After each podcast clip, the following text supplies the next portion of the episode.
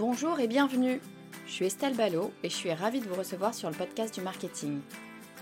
À chaque épisode, je vous propose d'analyser les techniques marketing qui marchent, pas à pas et très concrètement, pour développer votre activité. Dans cet épisode 0, je voudrais vous expliquer pourquoi j'ai créé ce podcast et ce que vous pouvez en attendre.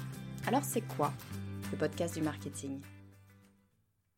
Je sais pas vous, mais moi j'aime bien faire les choses comme je le sens et organiser ma vie comme je l'entends. Je travaille depuis 15 ans dans le marketing. J'ai été responsable marketing dans des grands groupes et en agences de pub pour lesquels j'ai développé des stratégies d'image de marque. Mon dernier poste, c'était pour Microsoft. J'ai été responsable marketing du Microsoft Store, c'est-à-dire euh, le site e-commerce de Microsoft. J'ai adoré travailler en entreprise. Mais ce qui m'anime, ce qui me fait me lever le matin, c'est la création d'entreprise. Quand j'ai eu la trentaine, je suis devenue maman. À l'époque, je travaillais euh, plus ou moins dans la plus grosse agence de pub au monde. J'étais ce qu'on appelle une directrice de clientèle, c'est-à-dire que je faisais du conseil en stratégie de communication, je manageais des chefs de projet et j'avais une équipe de créatifs. C'est un métier passionnant mais qui nécessite beaucoup de flexibilité. Et puis devenir maman, ça change un peu la donne. J'ai eu envie, enfin, c'est surtout j'ai eu besoin euh, de plus de liberté. Je voulais être aux commandes et que mon travail s'adapte à ma vie et pas l'inverse. Alors j'ai pris une décision radicale, j'ai démissionné et j'ai monté mon entreprise. J'avais besoin de changer de vie et je crois que je ne suis pas la seule. J'ai rencontré beaucoup de femmes, souvent dans leur trentaine, comme moi, qui se posent des questions sur leur façon de vivre. C'est souvent à l'arrivée d'un enfant, parce que le rythme ne convient plus, ou, ou c'est tout simplement parce qu'on avance dans la vie, qu'on se pose pour analyser son quotidien, et puis qu'on a envie de plus de sens, de mettre en adéquation euh, sa vie avec ses valeurs. C'est souvent à ce moment-là que l'idée de créer son activité émerge.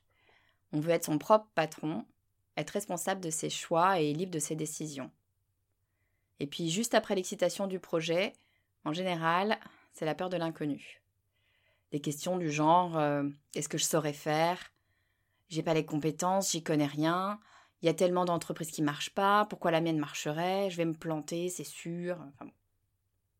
En tant que femme, même si on a la chance de vivre dans un pays qui se veut égalitaire, on est d'accord, il y a encore beaucoup de choses à améliorer, mais quand même, on a plutôt une culture qui tend vers l'égalité homme-femme. Mais en tant que femme, on est formaté à douter. Dans l'imaginaire collectif, une femme est douce et sage, un homme est sûr de lui et aventureux. Alors d'accord, c'est un cliché, mais c'est souvent la réalité. Il y a une étude qui a montré qu'une femme a besoin de maîtriser 80% d'un poste pour le demander, alors qu'un homme postulera s'il pense en maîtriser euh, seulement 20%. Ça vous donne le ton. Mais ce qui est beau, c'est qu'il suffit de prendre conscience de ce biais sexuel pour qu'il disparaisse. Vous êtes aussi compétente qu'un homme, vous êtes aussi intelligente qu'un homme. Alors dit comme ça, ça paraît évident. Si vous êtes comme moi, vous avez peut-être juste besoin qu'on vous le rappelle de temps en temps. Ça tombe bien, je suis là pour ça. Ça fait dix ans que je fais du management et comme je travaille dans la com et la pub, je manage surtout des femmes. Et croyez-moi, 80% du boulot, c'est donner confiance en soi. Alors vous pouvez compter sur moi pour vous rappeler que vous êtes capable et pour vous challenger à sortir de votre zone de confort. Je sais faire et j'adore ça. Maintenant, vous vous dites peut-être que c'est bien beau tout ça, mais que vous n'avez jamais créé une entreprise de votre vie Peut-être que vous sortez pas d'une école de commerce, et peut-être que vous sortez d'une école de commerce, mais que vous savez pas par où commencer. Je connais bien ce sentiment, j'ai moi-même fait une école de commerce. J'ai travaillé dans des grands groupes, à des postes super intéressants avec beaucoup de responsabilités, mais monter une entreprise avec mon argent, sans grosse équipe, ça, c'est une autre affaire. Quand j'ai commencé à travailler sur ma première entreprise, je partais vers quelque chose de totalement nouveau et que franchement je maîtrisais pas a priori, c'était l'art de la table. Je voulais faire quelque chose de mes mains, et comme j'adore peindre, je suis tombée par hasard sur la décoration de porcelaine. Franchement, je n'avais aucune idée de comment faire pour créer une activité qui me permettrait de générer des revenus. Pour tout vous dire, j'y croyais pas vraiment, et au début j'ai commencé timidement en me disant que je testais des choses. Ça me mettait moins la pression que de m'avouer que je lançais mon entreprise. Bref, tout ça pour dire que j'avais mille idées à la minute, mais que je n'étais pas forcément organisée de la façon la plus efficace. En moins d'un an, j'avais une solide réputation parmi les jeunes créateurs français. J'avais des parutions presse, dans Elle, dans Flow, Biba, même dans The Guardian, le quotidien anglais. J'étais mise en avant par de grosses places de marché, vous connaissez peut-être euh, Etsy ou les petits Frenchies, et de gros blogs parlaient régulièrement de moi. J'ai même eu le blog de Gemio, vous savez, la, maison de joaillerie avec le petit chat rose qu'on voit souvent dans le métro pour, les parisiennes. Donc petite dédicace d'ailleurs à Pauline Legnaud, qui est la fondatrice de Gemio, que j'adorerais recevoir sur ce podcast. Euh, Pauline a d'ailleurs un, super podcast que je vous conseille qui s'appelle Le Gratin, euh, dans lequel elle interviewe des personnes qui ont rencontré le succès. C'est ultra inspirant, vraiment je vous le conseille. Mais bon, pour revenir à mon activité, au bout d'un an, ça marchait bien. Je faisais 80% de mon chiffre euh, à l'étranger et principalement aux US. Ce que je veux dire par là, c'est que j'ai douté, j'ai eu peur, j'ai clairement pensé que j'étais pas à la hauteur. Euh, j'ai longtemps eu un véritable syndrome de l'imposteur, comme, euh, comme beaucoup de femmes. D'ailleurs, je disais j'ai un petit site internet au lieu de dire que j'étais à la tête d'une entreprise en pleine croissance. J'ai été un peu perdue, parfois submergée par la quantité de choses à faire, mais j'ai réussi à construire quelque chose de durable, qui fonctionne et qui est réplicable.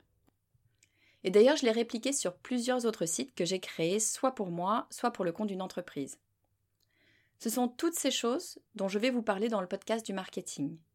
Le but du podcast, c'est de vous donner les clés pas à pas pour créer votre activité.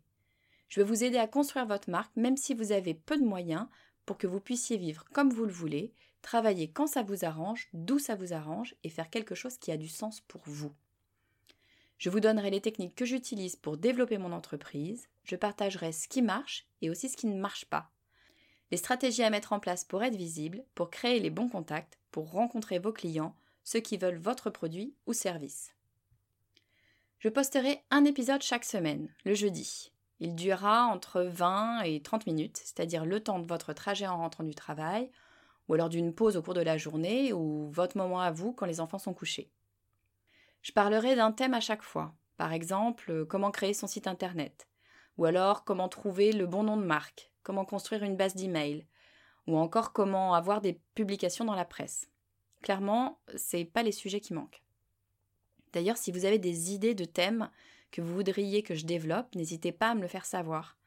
Vous pouvez laisser un message sur les commentaires de l'épisode, donc le podcast du marketing.com sur l'épisode 0, tout en bas vous avez les commentaires, ou alors tout simplement vous pouvez me laisser euh, des suggestions sur la page Facebook.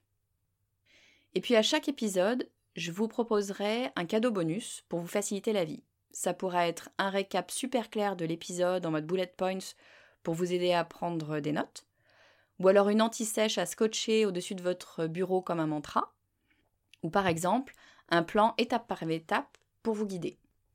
Le marketing, ça n'a rien de compliqué, c'est du bon sens. C'est pas compliqué, mais c'est pas facile. Je vais pas vous mentir, ça demande du travail et de l'implication. Mais si vous êtes motivé, je vous propose de suivre le podcast du marketing pour rendre votre projet un peu plus réel chaque semaine. Si l'idée de ce podcast vous plaît et que vous avez envie de me soutenir, de m'aider à faire connaître le podcast du marketing, la meilleure façon, c'est de laisser un avis 5 étoiles sur iTunes. Je vous invite aussi à vous abonner à la newsletter sur lepodcastdumarketing.com. Ça vous permettra d'être averti de la sortie des nouveaux épisodes et de télécharger les outils pratiques que je mets à votre disposition. Dans le premier épisode du podcast du marketing, on parlera des 5 choses à faire soi-même quand on crée son entreprise. Je vous dis à très vite.